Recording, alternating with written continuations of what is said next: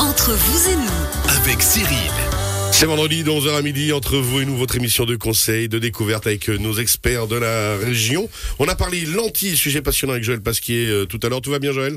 Très très bien, merci. On rappelle hein, toujours, posez vos questions par WhatsApp 079 364 31 06. On se tourne maintenant vers Laurent Minot de Roman d'énergie, directeur des produits commerciaux. On parle approvisionnement en énergie parce qu'effectivement, actuellement, c'est un peu chaud quand même, suivant comment. Hein oui, effectivement, c'est une, on vit une situation un petit peu, un petit peu compliquée, euh, dont je pense pas mal de vos auditeurs seront déjà au courant puisque ça fait l'objet de pas mal d'articles. On va dire. Euh, certains ont même probablement déjà reçu des, des, mauvaises nouvelles dans leur, dans leur boîte aux lettres, puisqu'un certain nombre de, de producteurs, notamment le gazier, ont, ont, ont d'ores et déjà augmenté leur prix et annoncé des augmentations. Mais je pense qu'il était bon de revenir sur, euh, sur un petit peu la genèse de tout cela et, et de donner un petit peu d'explication. Et d'expliquer pourquoi, comment.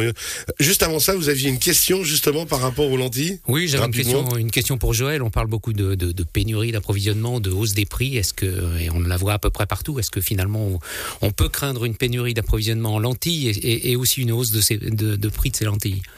Alors. Bonne question, ça. Oui, c'est une bonne question. Écoutez, alors actuellement, on n'est on n'est pas trop touché. J'ai envie de dire qu'on est encore privilégié par rapport à ça. Alors j'imagine que nos fournisseurs ont encore des stocks en suffisance. Une bonne partie aussi, alors en tout cas tout ce qui est dans les lentilles un petit peu plus spécifiques sur mesure, elles sont gérées euh, en Suisse en fait, elles sont fabriquées en Suisse. Mais effectivement, la matière première, euh, est-ce qu'à terme... Qui pourrait... est la matière première d'ailleurs bon, Écoutez, sont, sont, à base sont des plastiques, hein, donc ah, y a, ça, y a, hein. on est d'accord, donc euh, il y a sûrement des, du pétrole à la base. alors je vais pas trop rentrer dans le détail non. de la chimie du, du, du, produit, mais en fait, euh, de manière générale, en tout cas aujourd'hui, on n'est pas touché. Mais merci de, de, me poser la question et je, je rassure les... Ouais, les auditeurs, il n'y a pas de, on est rassuré. Il n'y a bon. pas de problème sur les délais actuellement. Par contre, sur les autres énergies, Laurent Minot alors, on, on, on, se veut rassurant également, mais effectivement, il y a, il y a quelques, quelques tensions. Effectivement. Alors maintenant, justement, on a euh, dans ces, dans ces différentes fournitures d'énergie, alors bien sûr, le gaz, euh, pour celles et ceux qui, comme moi, le sont, on a pris cher, c'est le cas de le dire. Et puis après, bah, c'est un peu la situation qui veut ça c'est la situation qui veut ça. Et puis, euh, et puis, bon, je suis plus spécialiste dans le domaine de l'électricité. Ouais. C'est plutôt de ça dont je voudrais parler aujourd'hui. Mais effectivement, électricité et gaz subissent à peu près les mêmes, les, les mêmes phénomènes, ce qui explique la, la situation de crise euh, que Actuel. nous traversons actuellement.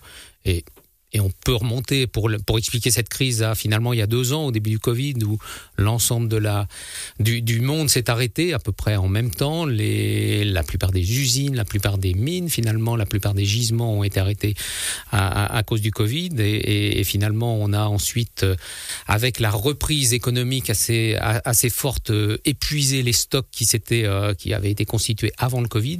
Mais finalement, le temps que la machine reparte, on s'est retrouvé avec un peu de pénurie. Euh, et donc une offre de demande, une, une, demande en énergie forte et une offre finalement réduite du fait de, de l'épuisement de ces stocks, ça a commencé à entraîner à l'été 2021 une première, une première vague de hausse des prix. Puis comme un malheur n'arrive jamais seul, on a... Le canal on, de Suez on a, oui, il y a eu le canal de Suez, il y a eu aussi un certain nombre de phénomènes météo qui, euh, qui ont pu perturber le, le, le, le fonctionnement d'un certain nombre de, on va dire, de gisements énergétiques ou de sources d'approvisionnement. On a eu des tempêtes en, Europe, en Amérique du Nord qui ont perturbé un peu le marché gazier. On a eu un, une Europe du Nord qui a été peu vantée à l'automne dernier. Donc quand il y a peu de vent, bah, les éoliennes ne tournent pas et on remplace les éoliennes par des centrales gaz ou des centrales charbon. Donc on, épuise un petit peu plus des stocks qui sont, euh, qui sont déjà euh, pas mal fatigués. Et puis euh, ben, un malheur n'arrive, n'arrive, je l'ai déjà dit, jamais seul. Donc on a une succession ensuite de, d'autres phénomènes. On a eu pour, pour complexifier un petit peu une, une modification de la régulation en Europe du permis d'émission de, de certificats de CO2. Euh, il faut savoir que quand on exploite une centrale gaz ou charbon, ben on émet du CO2 euh, et, et, et, les exploitants doivent acheter des certificats d'émission, donc le droit d'émettre. Euh, jusqu'alors, euh, jusqu'à il y a quelques mois, le, ce droit d'émettre, c'était à peu près 20 euros la tonne. Et puis euh, l'Europe a décidé pour euh, accélérer la transition énergétique, et ça va dans le, dans le bon sens de, de, de renforcer, de rendre un peu plus strict ce, ce marché.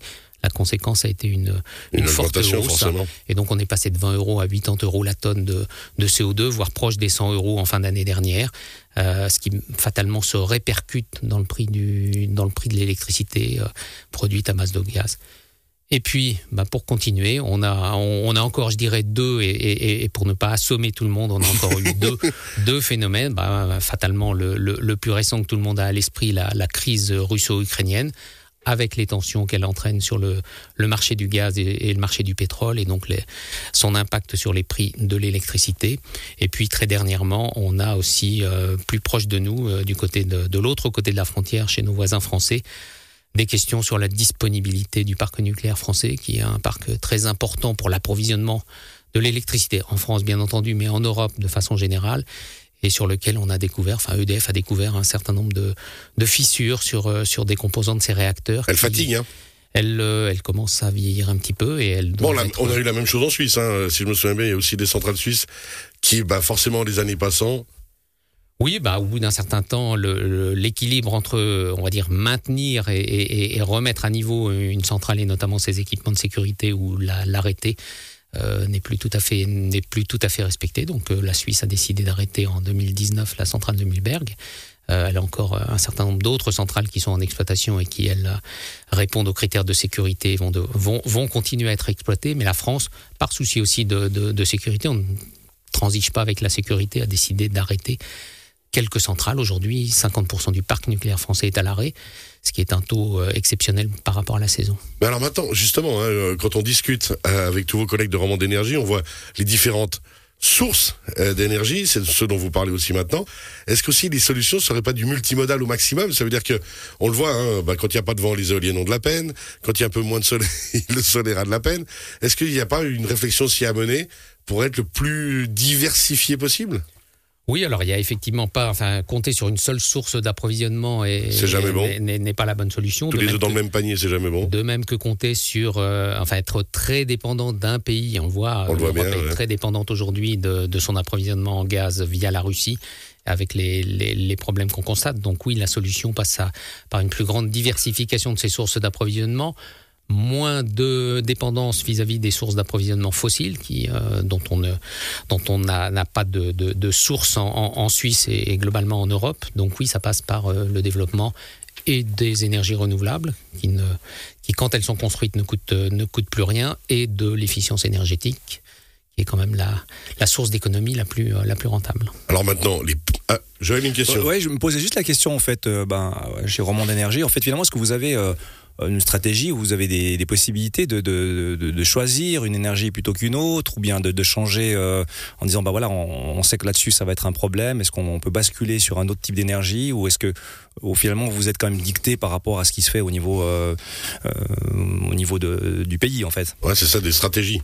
Alors, bah, on, on, évolue dans un cadre hein, qui permet ou pas un certain nombre d'investissements, mais oui, on réfléchit bien entendu à à déjà un avoir une production d'énergie la plus décarbonée possible. Donc euh, la la, la c'est comme la tendance d'aller sur euh, des, des, énergies euh, renouvelables en fait, quoi qu'il en soit. C'est la tendance. Donc là, on, on exploite un parc de, de, de, centrales hydroélectriques, on développe les les parcs de production solaire, on construit un parc éolien du côté de, de, de Sainte-Croix. On a ici à côté de de chez vous un projet de sur le, le Rhône Massonger. À Massonger, euh, ouais, un, de mini barrage. Un, nouveau palier, exactement. Tout ça pour accroître la capacité de production de, en Suisse et, et, pouvoir servir durablement nos clients. Alors la Suisse ne peut pas s'auto suffire ou bien Alors la Suisse c'est là où on peut rentrer dans, dans, dans, les chiffres. La Suisse consomme à peu près 60 TWh d'électricité par an et elle en produit à peu près 60 TWh aujourd'hui. Donc il y a globalement sur, on va dire sur une échelle annuelle un, un équilibre.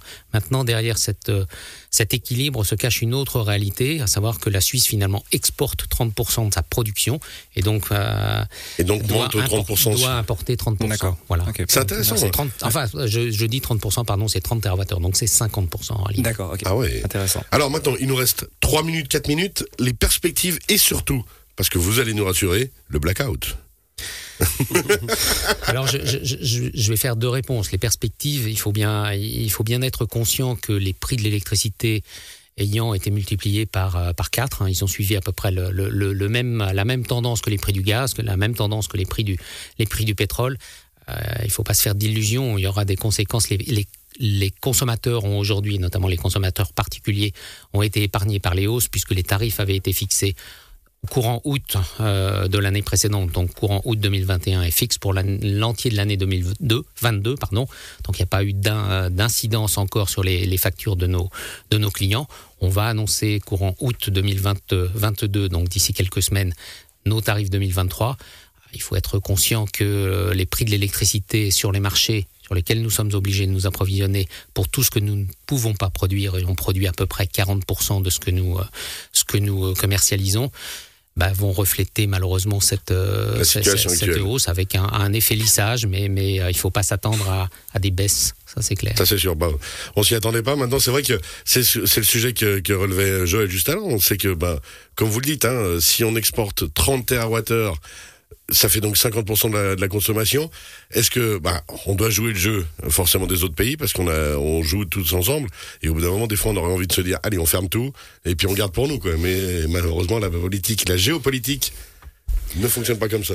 Oui, et, je ne crois pas que la Suisse aurait intérêt à, s'isoler du, reste de, du reste de l'Europe, de ses voisins. Donc il y a bah besoin d'une solidarité. On voit que le système est équilibré. Si effectivement on peut compter, euh, on peut compter sur ses voisins. Il y a des moments où on produit plus que nécessaire et on peut le, partager avec nos voisins. Il y a des moments où on a, besoin, de la solidarité. Je voudrais revenir sur euh, peut-être un, terme. Ouais. Vous avez une question. là, vous avez parlé de blackout. Alors on parle à la fois de blackout et de pénurie. Le blackout, c'est vraiment un, un, terme très technique. C'est quand il y a un incident technique qui, à grande échelle, entraîne, euh, entraîne la rupture d'approvisionnement, mais c'est une rupture euh, relativement courte. C'est vraiment un incident technique.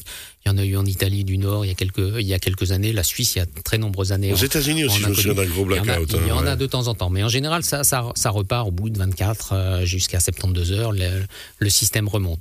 Une pénurie est beaucoup plus longue et elle, elle serait entraînée par justement une incapacité à produire euh, suffisamment d'électricité par rapport à la consommation. Voilà, ça, et la pénurie, la pénurie est plus compliquée à moyen long terme, alors que le blackout c'est du court terme et c'est gérable.